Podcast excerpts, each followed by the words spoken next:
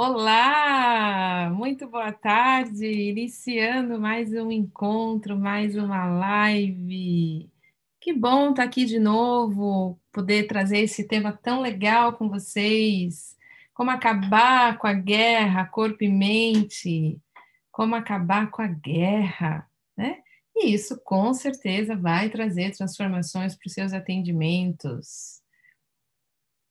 Iniciando mais um encontro dessa minissérie de aquecimento, preparação. Para o workshop A Resposta Está no Corpo, esse é o nosso segundo encontro, de cinco encontros. Né? A gente iniciou na segunda-feira, segunda-feira, falando sobre os fatores presentes no processo psicoterapêutico bem-sucedido. Apresentei bastante coisa para vocês da pesquisa, do trabalho do grande Eugene Gendlin, que criou a focalização, e a psicoterapia experiencial, né, que eh, traz esse, esse grande conceito que entrar em contato com a percepção sentida, com a experiência direta do, do tema, está presente nos processos psicoterapêuticos bem-sucedidos.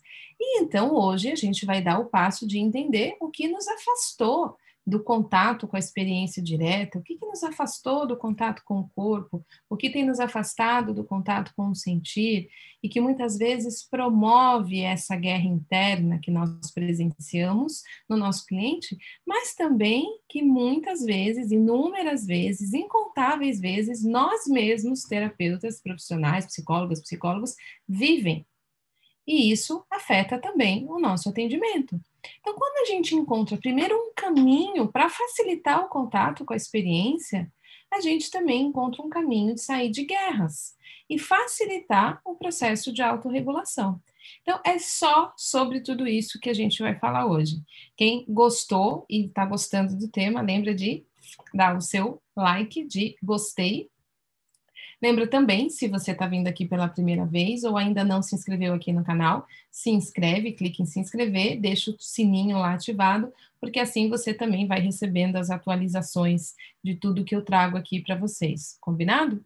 Então, hoje é muito importante que vocês é, tragam aqui para mim não só as suas mentes, no sentido de o que, que eu posso aprender é, intelectualmente, racionalmente, mas que você também traga o seu corpo, que você traga o seu coração, que você traga a sua barriga, que você traga a sua integralidade, que você traga aquilo que é difícil para você, que você traga a sua própria guerra, que muitas vezes você vive entre o que você pensa e o que você sente, essa esse distanciamento muitas vezes que a gente quer criar daquilo que é difícil em nós e que às vezes a gente acaba sofrendo muito mais por isso do que pelo problema em si. Eu gostaria que vocês trouxessem isso aqui hoje, porque esse, esse, esse encontro com vocês aqui a cada semana, oficialmente todas as quartas-feiras, e cada vez que eu promovo esses eventos de minissérie de lives, workshops e tudo mais, tem a intenção de primeiro olhar para você,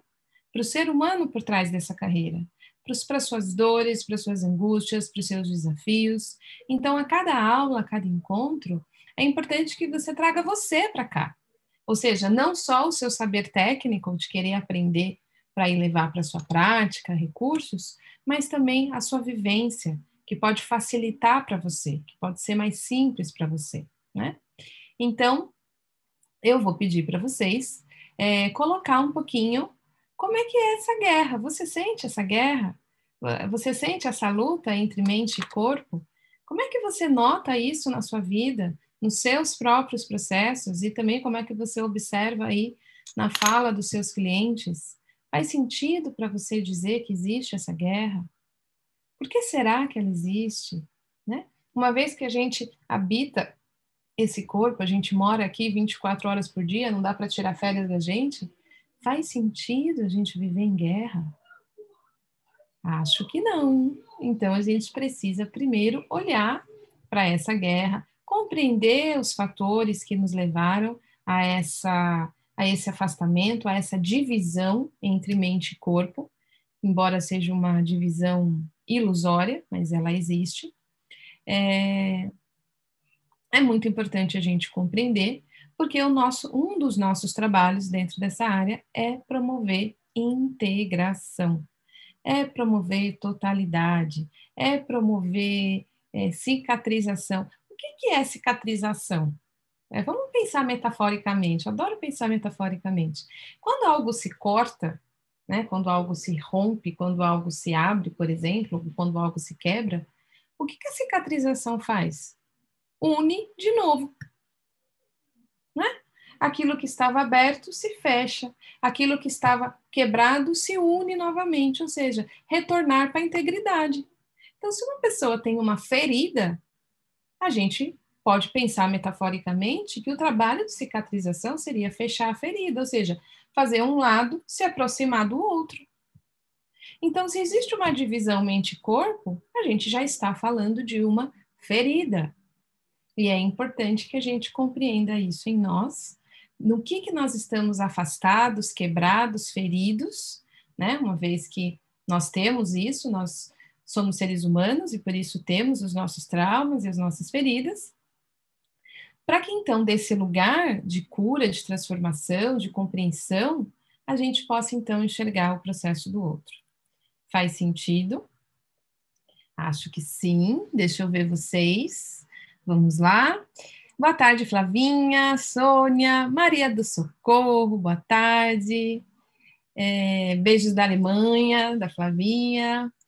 É, querida, boa tarde, que bom que você está aqui. Margarete, Mônica, boa tarde. Ana Paula Gonzalez, Rafael, Rafael, aluno do terapeuta de si. Lu Fernandes, Débora, que bom você estar tá aqui. Ivo, boa tarde. É, o Ivo escreveu: depois dessa formação, estou a ter o começo a não ter guerra interna. Que delícia, né? Gente, morar em, na casa que tem paz, não é bom? É bom demais. Paz é bom demais, né? Débora, é uma divisão ilusória, mas realmente existe. Incrível. Sim, sim, ela existe. Ela existe e nos desafia muito. Tânia, total. Rosana Novaes Coelho, boa tarde, Rosana. Malu, boa tarde. Angelita, boa tarde. Moacir, Ruth, Wilton Leão, boa tarde. Muito bem, gente. Então, a gente pode dizer que sim, que ela existe, essa divisão esse afastamento do nosso saber corporal, né? Muitas vezes a gente chama isso também de intuição, né? Essa percepção mais instintiva das coisas, essas, essas leituras é, interacionais que nós temos, né? É, a Alba escreveu: compreender a integridade do ser nos torna capazes de acolher o outro e nós mesmos. Sim, Solimar, boa tarde. Quero paz também, sim. Verônica, boa tarde. Elisete, boa tarde. Então vamos lá. É, lembrando de novo que a gente está construindo um saber, construindo aqui através dessas aulas uma coerência. Então, hoje é a segunda, e é importante que a gente entenda a questão da guerra. O que, que promove a guerra? Tem dois lugares para a gente é, olhar, né? É, Paz interior, pois ensinar é simples, viver nem tanto, é verdade. Eu, sabe o que eu acho, Lu? Que ensinar não é simples, não, demanda muita energia, né? Demanda, eu acho mais simples encontrar a paz, porque ensinar é que cria tensão, você tem que lutar contra algo, esconder contra algo, para conseguir é, promover a cena, né? Enquanto, enquanto você está em paz, é simples, é só estar tá em paz. Então, não sei se é tão simples ensinar assim, não. Assim, não. Então, vamos lá. A gente tem dois, duas, duas grandes frontes para a gente olhar sobre essa questão dessa guerra entre mente e corpo, né? Uma no sentido mais cultural, no sentido mais educacional, no sentido de é, Zeitgeist, né? O espírito da época que a gente está inserido, né? Então somos afetados, a gente é produto do ambiente, a gente é completamente afetado pelo ambiente que a gente cresce e se desenvolve, né? Se você, se uma plantinha nasce, cresce e desenvolve de um solo fértil, é diferente de uma plantinha que nasce, cresce, é, cresce, nasce, cresce de um solo árido, sem nutrição, sem, sem cuidados. Então, nós temos uma afetação importante do espírito da época. né? E a gente vem aí já de algumas décadas até séculos de um conceito de um certo fetichismo em relação ao pensamento racional, a nossa racionalidade, né? Onde o penso, logo existo é a lei, ele é o que comanda, ele está à frente de tudo, em detrimento de outros saberes em nós, né? Então, dessa maneira, a gente foi se afastando também, a partir dessa desse espírito da época, onde o que eu sinto não é tão importante quanto o que eu penso. A gente pode pensar isso nesse contexto grande, inclusive, né, de conhecimento intelectual. A gente tem uma medição aí chamada consciente intelectual, consciente, né, é, intelectual, que é o famoso QI, o tamanho do QI, e aí a medição da, da inteligência totalmente conectada à inteligência lógica racional. E aí a gente já vê hoje novas teorias, como a inteligência, a teoria das múltiplas inteligências, que inclusive foi a minha dissertação da formação da faculdade, do meu TCC, né, que a inteligência não é só lógica e racional, a gente tem múltiplas inteligências, foi o teórico Rod Gardner que trouxe esse conceito, mas a gente vê aí, né, esse espírito da época colocando o, o, o, o, racional, né, aquilo que eu posso medir, aquilo que eu posso analisar, aquilo que eu posso concretizar como o chance da história. E todo o restante é algo a ser dominado. Isso em si mesmo é uma grande ilusão, primeiro que a gente não consegue dominar, a gente não consegue dominar a nossa biologia, a gente não consegue dominar o nosso instinto, a gente não consegue dominar o que a gente sente no sentido de dominação, de fa fazer a minha, a minha emoção me obedecer, fazer o meu instinto me obedecer. Se, ninguém consegue fazer isso. Então, como a gente não consegue, o que a gente cria, na verdade, é uma tensão interna. O que a gente cria, na verdade, é uma tentativa é, infrutífera de tentar abafar, reprimir, lutar contra aquilo que eu sinto no meu corpo emocionalmente, através de sensação, biologicamente e tudo mais.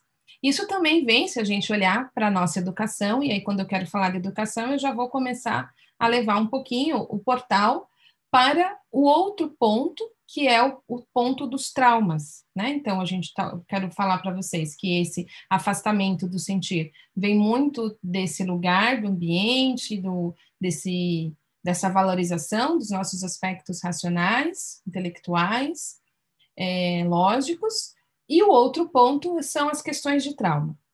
Nesse meio aqui, eu quero falar a nossa cultura e a nossa educação em relação ao que a gente viveu e recebeu de informação do meio que a gente cresceu, né, através dos nossos cuidadores, se o que eu penso foi é, é importante e se o que eu penso é mais importante em relação ao que eu sinto.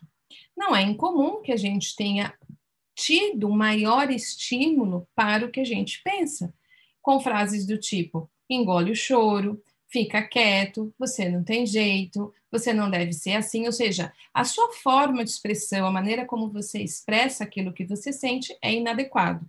Você precisa dominar isso em você. E quando a gente observa os adultos à nossa volta, eu tenho aqui um, um observador 24 horas, meu filho hoje está com três anos e pouquinho, e, e, e, é impressionante como ele imita tudo. Ele me, ele me imita falando, ele me imita no meu tom, ele me imita em gestos. É, é, muito interessante a gente observar o quanto a criança aprende por absorver o ambiente, né? E ele não está escolhendo fazer isso, isso é da inteligência do corpo dele que sabe que precisa aprender.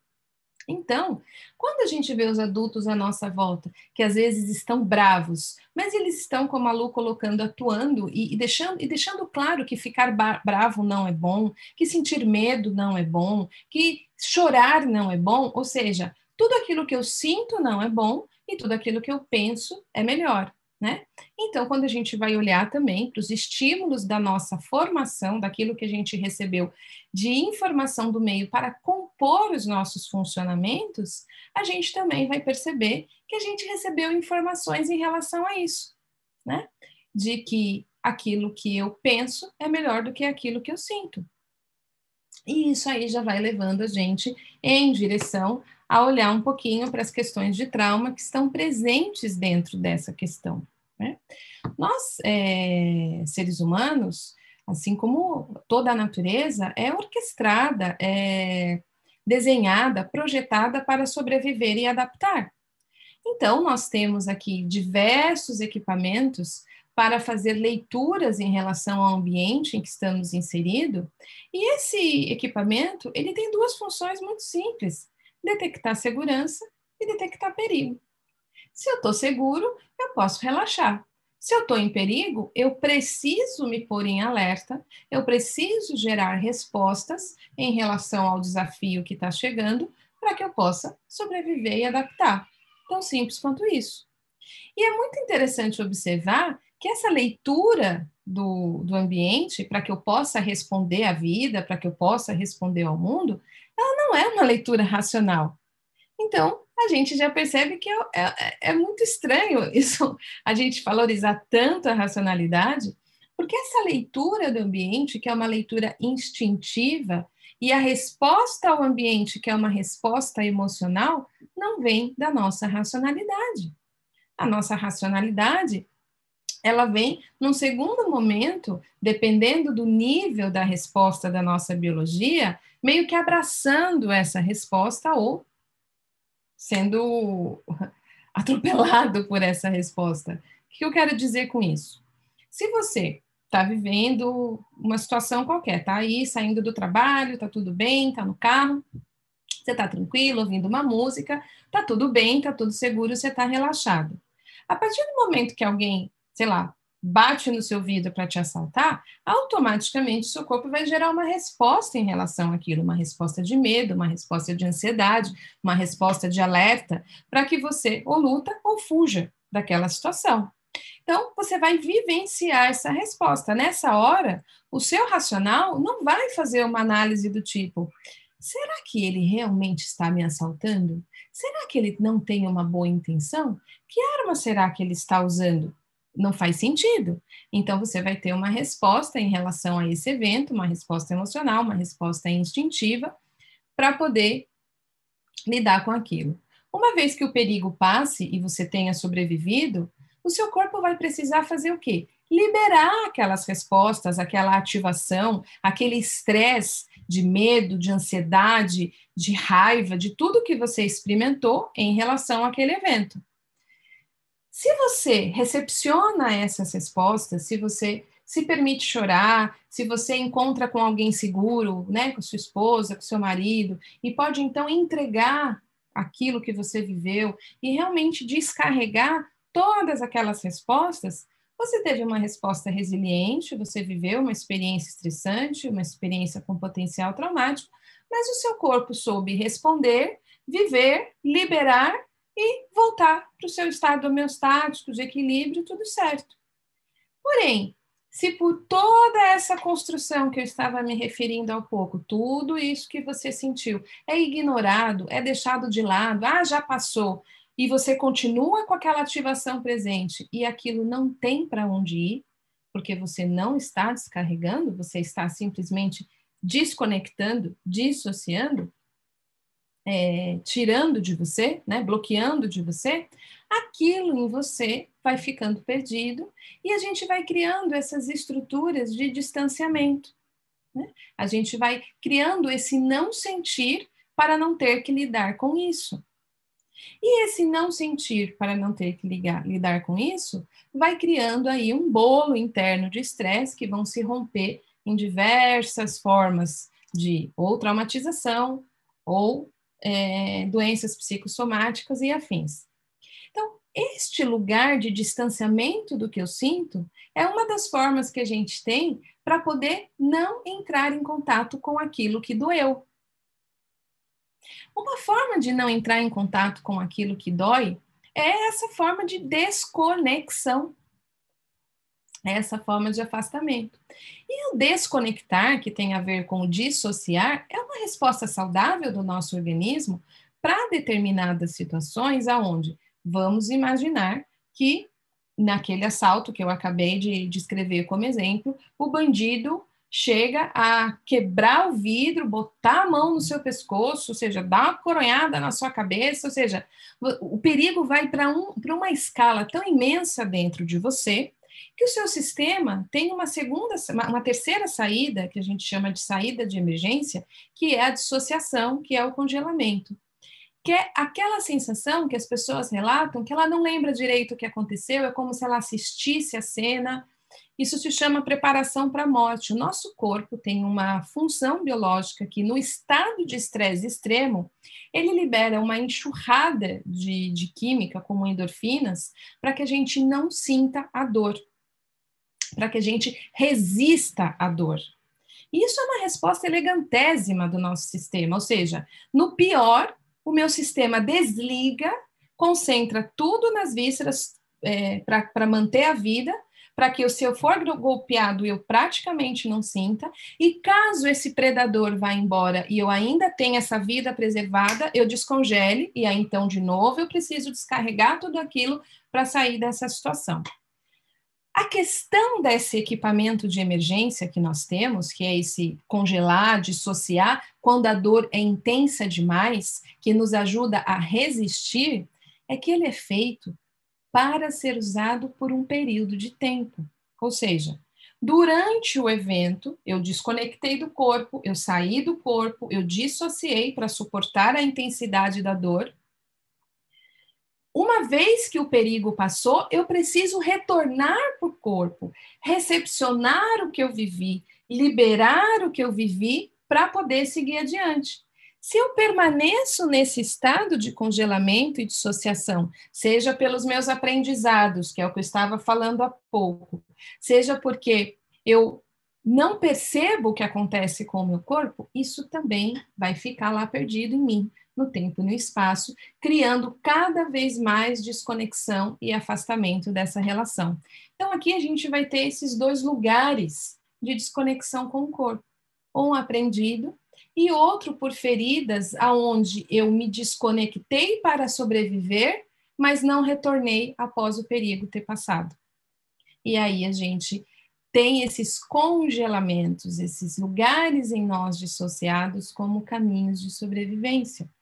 E a nossa tarefa é poder recepcionar de volta, porque, de novo, puxando lá a nossa metáfora da ferida, para cicatrizar, a ferida precisa uma parte se aproximar da outra. Se eu me desconectei do meu corpo, eu preciso reconectar com o meu corpo.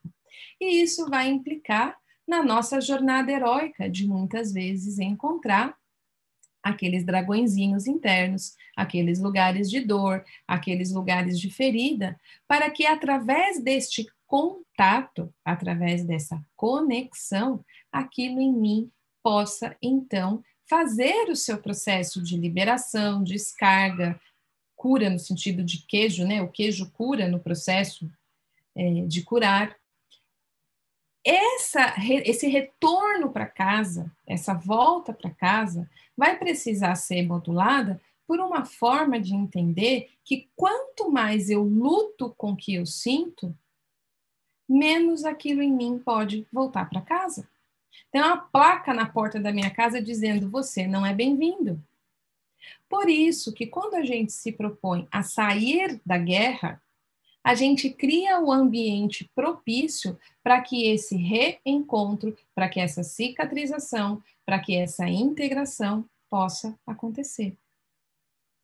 Tem uma frase maravilhosa do, do Jung que diz: o que muito se evita, muito se convive. Porque para eu não entrar em contato com aquilo que foi dor e que pela dor eu me afastei, eu preciso me manter em resistência.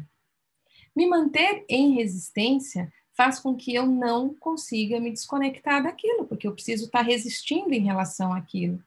E quando a gente se mantém em resistência por muito tempo, nós estamos na estrada do esgotamento, da exaustão.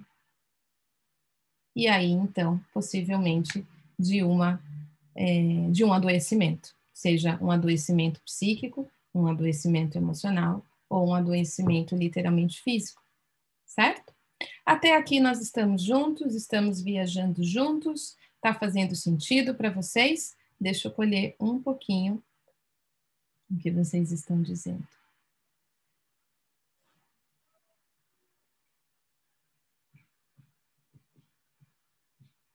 A Tânia escreveu: Todos temos cicatrizes. Enquanto estamos no processo de cicatrização das feridas, dói. Depois ficamos em paz com essas dores. Ficar em paz com a, a cicatriz, a cicatriz que, qual que é a diferença de ferida e cicatriz? A cicatriz não dói. Mesmo que nós tenhamos uma ferida, se ela foi cicatrizada, ela não dói, ela se torna uma marca em nós. E é interessante a metáfora da cicatriz, porque vamos imaginar que você cortou a sua pele. Essa pele cicatrizou e gerou cicatriz. Aquela cicatriz é pele grossa. Se tiver que cortar de novo, vai, é muito mais provável que corte ao lado do que a cicatriz, porque a pele da cicatriz é mais resistente. Então, aquilo que não nos mata nos fortalece. Por isso, a importância da cicatrização. Esse é um dos preceitos do crescimento pós-traumático. Quando eu aquilo em mim que foi dor se transforma em força em nós. E é isso também que os mitos nos ensinam, né? Que é exatamente lá aonde tem a, a, ida de mil cabeças, o dragão que devora, que resiste também, que existe também a princesa adormecida, o elixir da longa vida, o graal. Então, a jornada heróica de encontrar esse graal perpassa por atravessar esses lugares, muitas vezes de dor, não cicatrizados, feridos, né? Lu Fernandes, demanda energia, desgasta, mas passa batido a todos que vêm. Só que sozinhos as máscaras precisam sair e temos que nos haver com quem de fato somos, a guerra interior. E essa guerra, Lu, ela está muito, é, ela tá muito fundamentada na maneira pela qual nós olhamos aquilo que habita em nós. Aquilo que habita em nós, quando visto quando inimigo, como inimigo, nos convoca à guerra. Aquilo em nós, quando visto como algo a ser conhecido, nos convoca à jornada. E é isso que eu quero ensinar hoje para vocês sobre. Se o título der Acabar com a Guerra, de que maneira a gente acaba com a guerra. E é, o primeiro ponto é como eu olho para o que vive em mim, para quem vive em mim, ok? Seu neném deve. Ah, ele é muito fofo, ele é uma figura.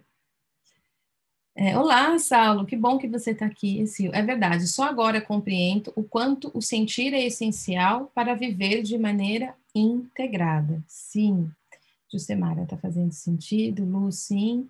Joana, sim. Essa afirmação de Jung é libertadora. Tânia, sim. Isso mesmo, quando cicatriza não dói. Mas sempre vai acontecer alguma coisa para nos lembrar das marcas, cicatrizes ou feridas existentes. O que fazer quando isso aparece? É, se quando algo acontece, te dispara o contato com uma ferida, com algo que aconteceu e dói, significa que existe uma ferida. Eu tenho uma cicatriz na perna. Quando era criança, eu me cortei num latão enferrujado, foi um machucado importante, então é uma cicatriz bem visível. E às vezes algumas pessoas me falam: Nossa, o que você fez na sua perna? Isso não me causa nada. Eu vou e conto a história da minha travessura, que eu fui lá e meti a perna no, no latão enferrujado jogando bola. Não tem dor, é um fato da minha vida, compõe a minha história.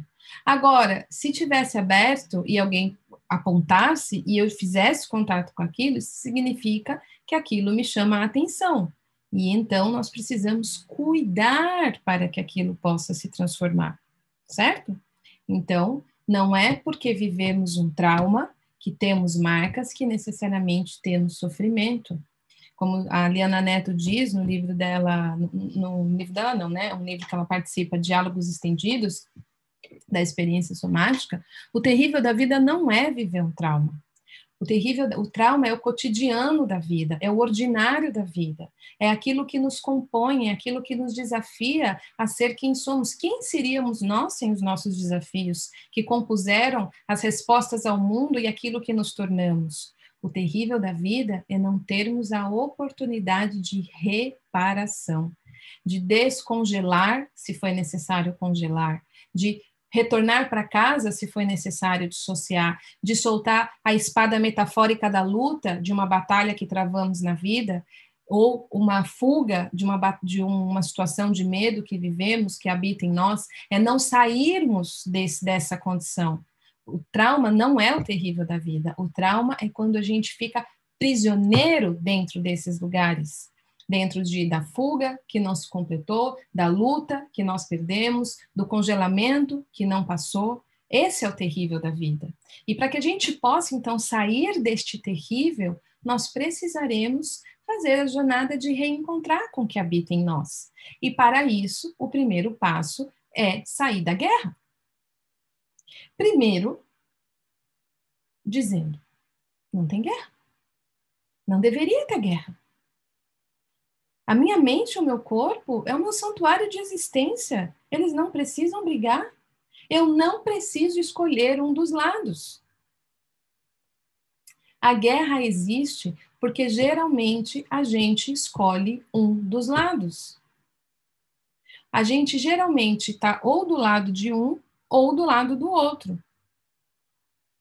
Só que se a gente olhar, e eu coloquei isso na mensagem que eu mandei para vocês, convidando para a live através de e-mail, uma imagem de cabo de guerra. Quando a gente tem um cabo de guerra, tem um lado puxando para um lado, o outro lado puxando do outro. Se a gente olha para a gente, neste caso, você é o cabo. E uma parte de você te puxa para um lado, outra parte de você te puxa para o outro. Não vai ter vencedor. Você precisa primeiro sair desse lugar. Ah, Cecília, como eu saio deste lugar? Good question, boa pergunta. Para sair desse lugar, você precisará mudar a visão. Você precisará encontrar em você, você precisará olhar que aquilo em você que dói não é o seu inimigo. É uma parte de você. Existe em você, compõe quem você é. E se você se torna essa pessoa, esse, essa consciência, que olha para algo em você que dói, não como um inimigo, mas como alguém a ser conhecido, resgatado, inclusive, não há guerra. Não há guerra porque o seu olhar mudou. E a gente começa então a ter a oportunidade de entrar em contato com o que a gente sente da maneira que é. Então, para isso, a gente precisa primeiro reconhecer: algo em mim tem lutado contra o que eu sinto. Algo em mim aprendeu que lutar contra o que eu sinto seria o caminho de me manter seguro. E agora eu posso tomar um tempo para sentir que isso é algo em mim, não me define. E isso em mim, que luta contra o que eu sinto, aprendeu a ser assim. Talvez eu possa conhecer isso em mim, a história que isso em mim carrega, o que isso em mim viveu e aprendeu, para encontrar como única maneira de eu sobreviver ou de eu me sentir segura, me afastar do que eu sentia. Agora eu posso dizer olá para isso em mim. Gostaria que vocês experimentassem essa essa proposta. Como seria dizer olá para isso em você que se sente assim? Marielle Santa pergunta: como amenizar as emoções quando o pânico começa a se manifestar? Como acolher os pensamentos negativos? Seria neste mesmo sentido? Sim. Como amenizar as emoções quando o pânico começa a se manifestar? Quando a gente fala em amenizar, a gente já está falando de uma atitude de que quer reprimir, que quer, que quer, que quer abafar aquilo que é sentido, né? Então, aquilo em mim que está em pânico, a sensação de pânico, ela precisa ter. É, aquilo em você que está disparando pânico, na verdade, porque o pânico tem duas coisas, né? O pânico é a própria reação em si da crise, e aí a gente tem o quadro de pânico, que é o medo de sentir pânico. Então, a gente tem aí um, alguns níveis. Mas, em primeira instância, o que a gente precisa é dizer: se, isso, se existe algo em mim que está inflamado neste nível, que está vivendo um pânico, o que será que isso em mim está experimentando lá dentro para ele disparar o pânico? Como é que eu posso criar esse espaço de ficar curioso em relação ao pânico? Como é que eu posso criar um espaço de relacionamento onde o pânico possa ser acolhido dentro do, do setting terapêutico, né, com o profissional, se você é o profissional, como é que você pode ajudar o seu cliente a recepcionar aquele, aquilo que ele sente que está vivendo um pânico dentro dessa pessoa? Né? Porque a síndrome do pânico nos fala de um sistema nervoso que está tendo uma reação exagerada de ansiedade em relação a algum símbolo interno. Então, para a gente ajudar aquele sistema nervoso que está todo carregado de estresse, de uma resposta que não passou dentro dele, que pode estar conectado a algum evento onde uma fuga não se completou, uma luta não se completou, a batalhas que essa pessoa viveu e não conseguiu descarregar, para a gente ajudar esse sistema a descarregar, esse sistema vai precisar sentir segurança. E a segurança que esse sistema encontra no vínculo com o terapeuta parte da atitude do terapeuta de dizer: isso em você é bem-vindo, a gente precisa ajudar isso em você a descarregar. Então, a gente ajuda primeiro a pessoa a não olhar para o pânico dela como inimigo, porque se ela olha para o pânico dela como inimigo, ela vai estar numa atitude de luta. Uma atitude de luta é uma atitude de mais ativação. A ativação mantém o estresse no sistema nervoso alto, então não consegue fazer as curvas para baixo. Então a gente diz: eu sei o quanto isso, eu imagino o quanto isso está sendo difícil, eu imagino o quanto não é fácil para você experimentar essa sensação. Vamos tomar um tempo primeiro para dizer olá para isso em você que tem vivido o pânico. Vamos tomar um tempo para reconhecer que como é possível você ter um senso de segurança aqui agora. Então, a gente vai fazendo pequenas intervenções que pressuponham espaço de segurança interno, continente, para só depois a gente começar a trabalhar com descarga. Então, enquanto a gente mantiver uma atitude de luta, a gente não consegue criar um ambiente de segurança para poder entrar em contato com o que a gente sente. Diminuir a luta sair da luta vai ser a primeira atitude que vai possibilitar aquilo que vive em mim dar o seu próximo passo. Certo? Pensamentos negativos. O que em mim sente, pensa assim? Se você tenta mudar o pensamento, então, por exemplo, ah, eu penso que eu sou má. Se eu ficar, eu não sou má, aquilo em mim vai falar, você é má por causa disso, disso, disso. Ah, mas tem aquilo outro que eu sou boa, então eu não sou má porque eu sou boa. Isso não tem fim. Agora, se você muda a atitude para um antídoto maravilhoso chamado curiosidade, que é o que será que isso em mim viveu para acreditar que eu sou má? Exemplo do pensamento negativo. Eu posso ficar curiosa em relação a essa parte de mim. O que será que ela tem medo para ela acreditar que eu sou má? O que será? Então, essas mudanças de atitude é que vão mudando a guerra interna. Como que a gente proporciona o fim da guerra interna? Quando a gente para, quando a gente sai da posição de ataque e defesa.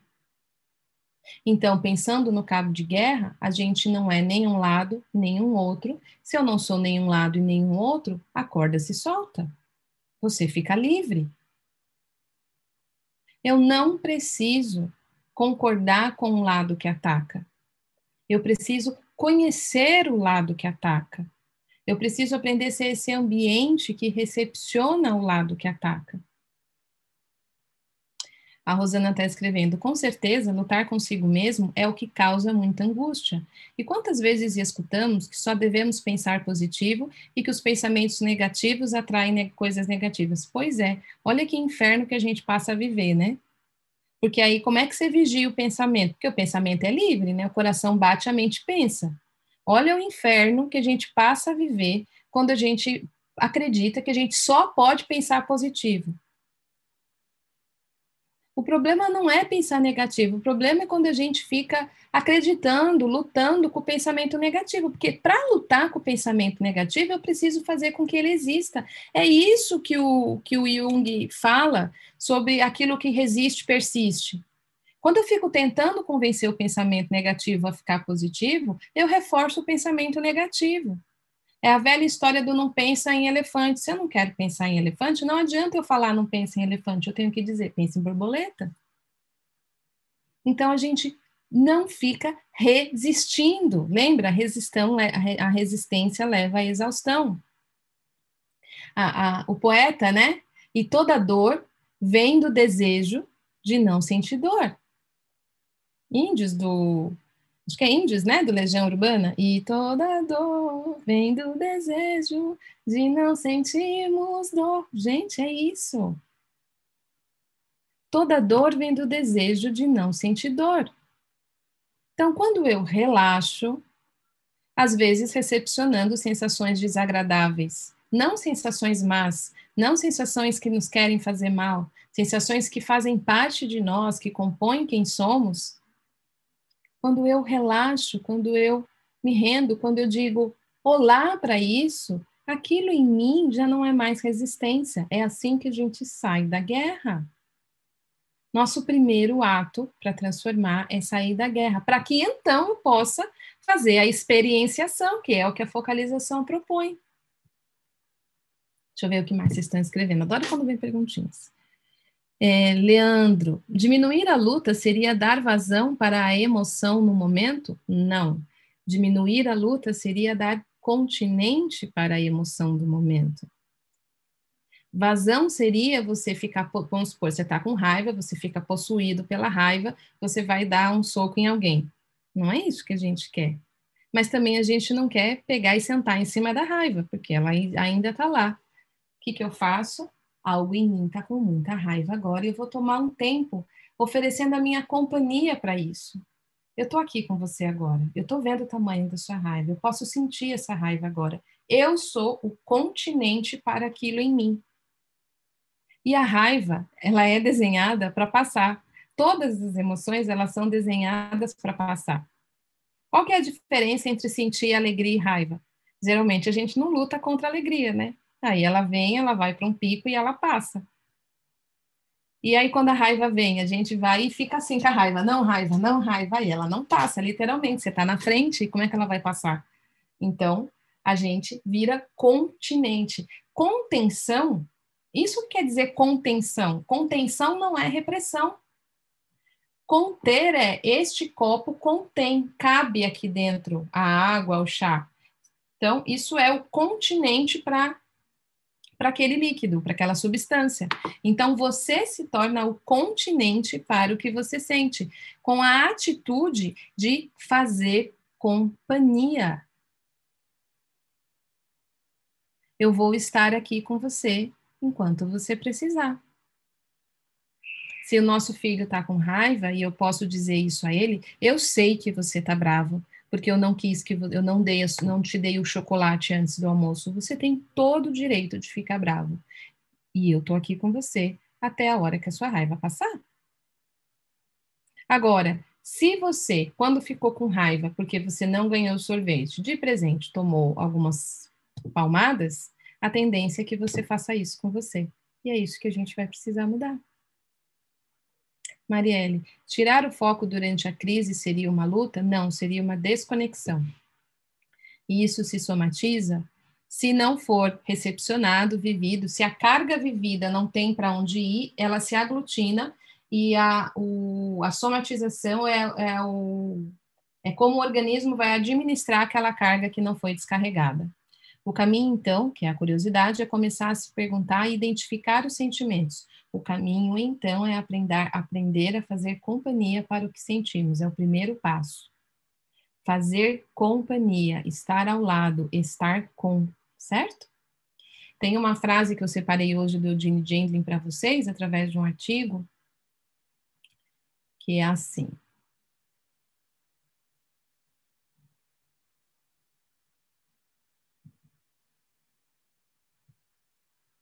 Segundo os pressupostos da focalização, ao perceber uma sensação sentida, que foi o que a gente estudou na primeira aula, a sensação sentida é aquilo que se forma, aquele senso sobre o problema, sobre a questão, né, acerca de algo, devemos observar, reconhecer e identificar os seus significados.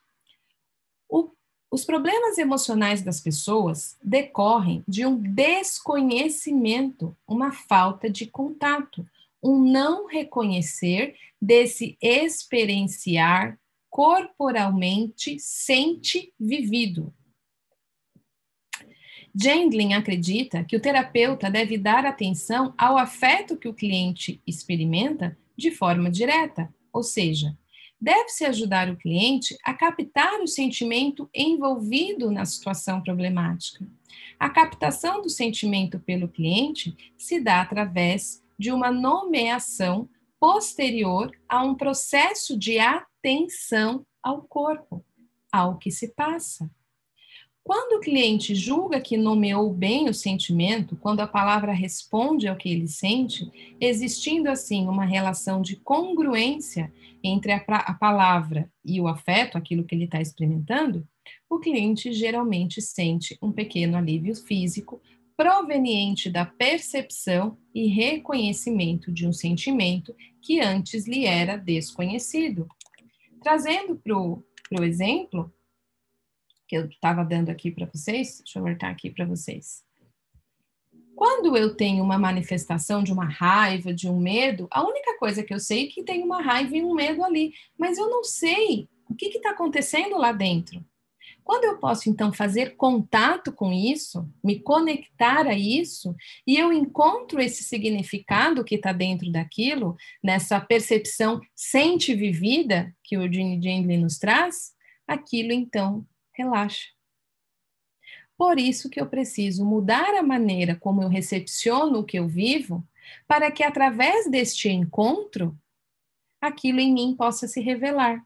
Se eu trato o que eu sinto como inimigo, como é que vai haver aproximação e contato? Você se aproximaria de alguém que olha para você como inimigo? O que vive em você também não. Certo? Deixa eu ver o que vocês estão escrevendo. A contenção também é aquilo que prende, segura algo, como um açude é contido por uma garreira. Então, como entender o que você disse? A contenção é o que dá borda, é o que dá limite, é o que dá é, a possibilidade daquilo existir, né? O rio só é rio porque ele tem borda. Se ele não tivesse limite, borda, como ele seria rio? Então, o que contém a água do rio faz ele ser rio, mas isso não impede do rio ser rio, isso não impede o rio de fluir em direção ao mar, que é o que ele faz, né? Então, ele cria essa contenção para que aquilo possa existir, que é diferente de você criar um impedimento no rio. Se você cria um impedimento no rio, que seria uma barreira, o que, que vai acontecer com essa água? Ela vai começar a criar força, ela vai começar a criar luta, ela vai, vai continuar tentando ir para o seu próximo passo. Essa carga que gera nessa água contida, uma hora pode irromper de uma maneira que não seja possível eu recepcionar. Então, é num sentido diferente que a gente está. É neste sentido que eu estou explicando que a gente usa a palavra contenção, não de repressão, mas o que dá possibilidade de existência. Né? Leandro, difícil fazer esse acolhimento durante uma discussão, pois a falta de tempo ou o momento não permite. Por isso que a gente precisa aprender. Né? Tudo aquilo que é difícil em nós, ele nos informa que falta alguma habilidade. Né? Eu não sei fazer. Se você disser eu tenho dificuldade de falar inglês, significa que você ainda não desenvolveu as habilidades para falar inglês. E esse, a sensação de difícil está te informando que precisa de algumas é, mais é, capacitações que te permitam ser fácil. Qual que é a diferença entre o difícil e o fácil? A prática. Frequência vem antes de excelência. Então, se eu não sei fazer esse acolhimento, significa que eu aprendi outras formas de lidar com a minha raiva. Por isso, para mim é difícil. Então, o primeiro passo vai ser ser gentil com esse em você que acha difícil fazer esse acolhimento. Esse em você está te deixando saber, eu não sei fazer isso. E você, Leandro, pode aprender.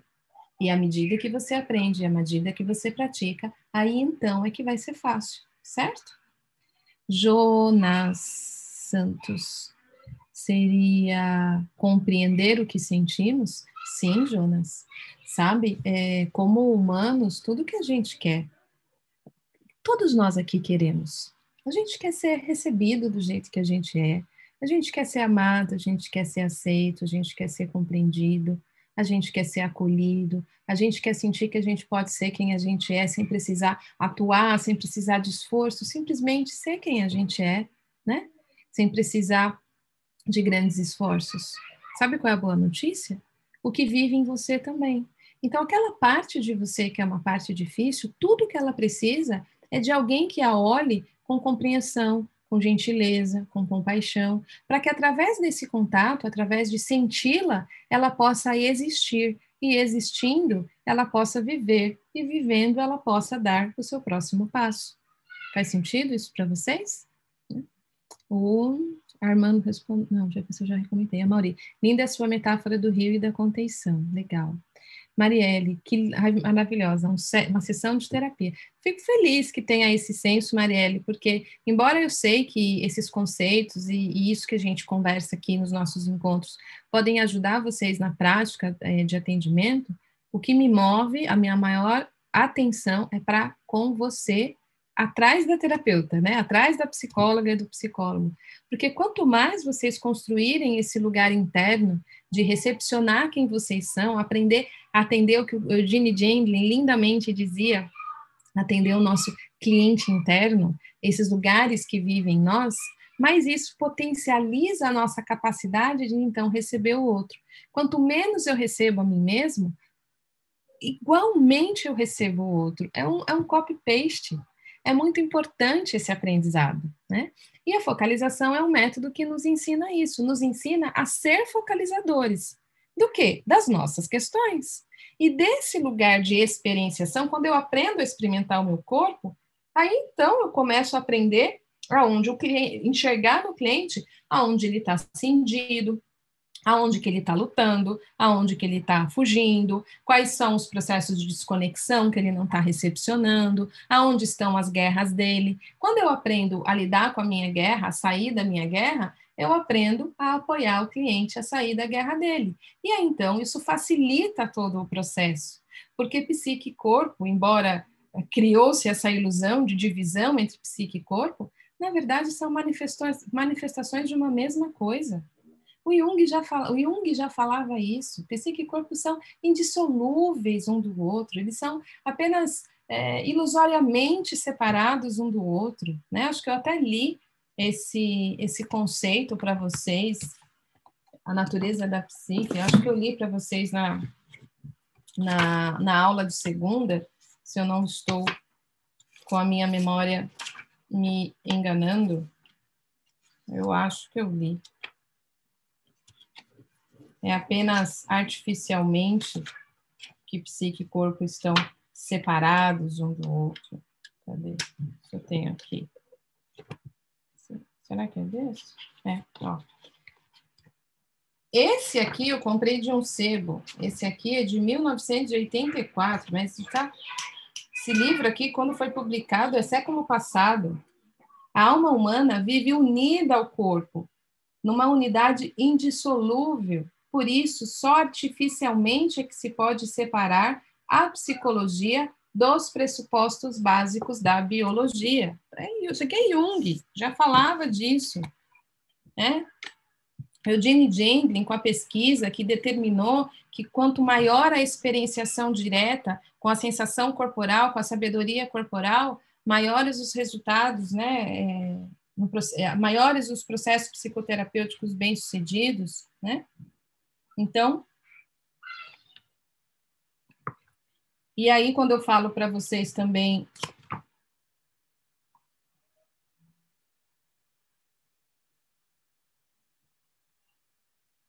quando eu falo para vocês que isso afeta, é do Jung essa aqui também, ó. Embora eu tenha sido o primeiro a levantar a exigência da análise para o próprio analista, é Freud que devemos, principalmente, a inestimável descoberta de que os analistas também têm complexos, né, que são os traumas, e, portanto, um ou mais pontos cegos que atuam como, como outros tantos preconceitos. O psicoterapeuta aprendeu isso com os casos que não conseguiu mais interpretar ou conduzir o paciente do alto de sua eficiência ou do alto da, da sua cátedra, abstraindo sua própria personalidade mas percebia que sua maneira ou atitude é, particular estava impedindo a cura do paciente, ou seja, quanto mais afastados de nós mesmos, menos capazes somos de entrar em contato com aquilo que é manifesto no outro. Gente, isso estou falando do Jung. E hoje, mais atual, né? Quando eu trago aqui as falas do Eugene, que diz a mudança terapêutica ocorre como resultado de um processo no qual significados implícitos dentro da consciência são intensamente, são intensamente sentidos, diretamente referidos e transformados. Ou seja, entrar em contato com o que a gente sente. E, para poder entrar em contato com o que a gente sente, a gente precisa mudar, sair da guerra. Sair da guerra significa nada em mim que é o meu mal. Eu sei que eu talvez não entenda, eu sei que hoje eu não tenho todas as respostas, mas sabe o que? A partir de hoje, eu vou dizer para qualquer coisa em mim que dói, eu não vou mais te abandonar. Eu não vou mais brigar com você. Eu não vou mais olhar para você como o pior de mim. Possivelmente, você é para mim o que mais me ensina, o que mais me obriga a me desenvolver, o que mais me convoca a ser maior, né? A Ariadila Paula. Eu pratiquei isso ontem com uma raiva que senti grande e acabei indo perguntar para o meu corpo e para o sentimento. Há uma ferida de cinco anos atrás que ainda precisa da minha atenção. Muito legal, Ariadna. Ou seja, uma raiva experimentada hoje que pode te reportar de uma ferida que não foi vivida, que não foi cicatrizada. Percebe como tudo em nós vem para nos informar? Tudo em nós está a serviço. Quando a gente, então, pode ser um ser humano a serviço, e hoje eu trabalhei um artigo com os meus alunos do módulo 3 e 4 da formação de focalização, que é a diferença entre ajudar, consertar e servir. Quando a gente está a serviço, né, quando a gente pode realmente recepcionar o que habita em nós, a gente percebe que todas as nossas dores são grandes mensageiros e elas também estão a serviço, porque a minha dor me ensina sobre empatia. A minha escuridão ensina sobre a minha luz. Quando eu posso olhar para a minha escuridão, eu sou luz. Isso é, uma, é, um, é um conceito básico para a gente se conhecer, né? A consciência se desenvolve pelo contraste. Tudo que existe em nós está a serviço da nossa integralidade, não tem nada errado, não tem nada a consertar, nada a consertar. O erro está na visão de consertar. O, a guerra está na visão de consertar. Uma metáfora que eu trouxe ontem para a mentoria que eu dei para os alunos do terapeuta de si foi: quando você tem um neném que você está lá a serviço dele, no sentido de apoiá-lo a se tornar tudo que ele pode ser, porque o que a gente faz com os nenéns é isso, né? A gente cuida dele para que ele possa crescer de uma maneira saudável, para que ele possa aprender a andar, aprender a falar, para botar a própria voz no mundo e tudo mais. E aí você vai trocar a fralda dele, você vai dar comida para ele, você vai brincar com ele, ou seja, você vai ter um relacionamento para que ele possa ir se capacitando, se desenvolvendo e dando os seus próximos passos. Isso é o quê? É consertar? Isso não é consertar. Por que raios a gente quer consertar a gente? Nós somos um processo em desenvolvimento. Se algo em você travou numa resposta, entre aspas, inadequada ou uma resposta de dor, isso está te dizendo que precisa ser cuidado, assim do mesmo jeito que a gente cuida de um jardim para ele florir. Quando a gente aprende a nutrir o nosso mundo interno, quando a gente aprende a experienciar o nosso mundo interno, o que a gente está desenvolvendo é uma atitude de cuidado, de serviço a nós mesmos, para que então a gente possa florir, porque a vida é feita para florir. A vida é feita para viver. E ela tem desafios. E tá tudo bem. Então vão ter momentos de dor que a gente vai precisar fazer companhia, vão haver momentos de êxtase que a gente vai poder desfrutar e a gente vai viver. O que nos limita é ficar fixado sobre uma ideia a respeito da gente. É a guerra contra algo em nós que a gente vê como fixo. Eu nunca mudo. Mas que ilusão é essa? É só pegar uma foto sua de uns três anos atrás, você já mudou.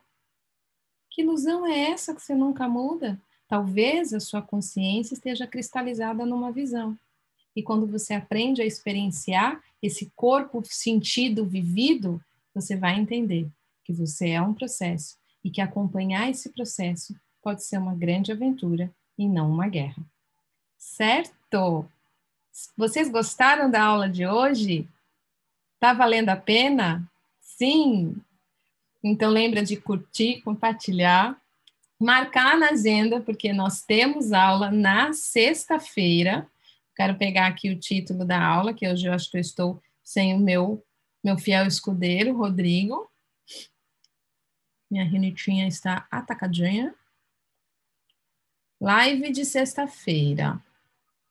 Live de sexta-feira. Fiquem aí que eu vou falar para vocês o título. Só um minutinho.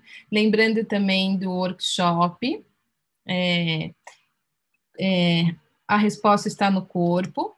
Quem não se inscreveu ainda, se inscreva, porque ele vai ao ar dia 30 de novembro. Eu também vou colocar aqui para vocês o link. Esse eu tenho mais fácil. Cadê o link? achei. Ó, para quem ainda não se inscreveu, está aqui. Isso para participar do workshop A Resposta Está no Corpo. Lembrando que até o dia 30 de novembro a gente tem mais três encontros, que são as lives preparatórias de aquecimento para o workshop. O próximo encontro é na sexta-feira, às 16 horas. Depois, segunda-feira, às 16 horas. E a gente encerra na quarta-feira, às 16 horas, ok? E aí, o tema. Tururu.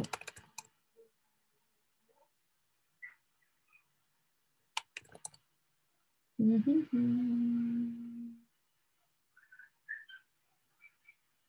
Uhum.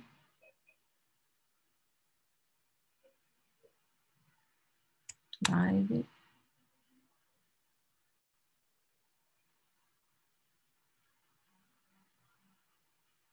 Mm, mm,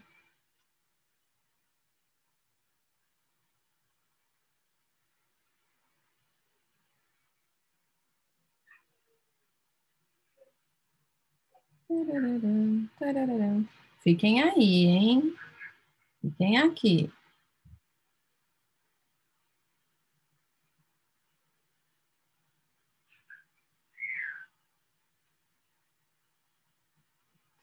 Acho que é esse aqui.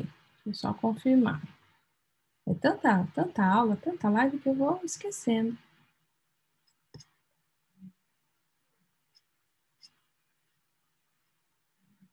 Live 2. E...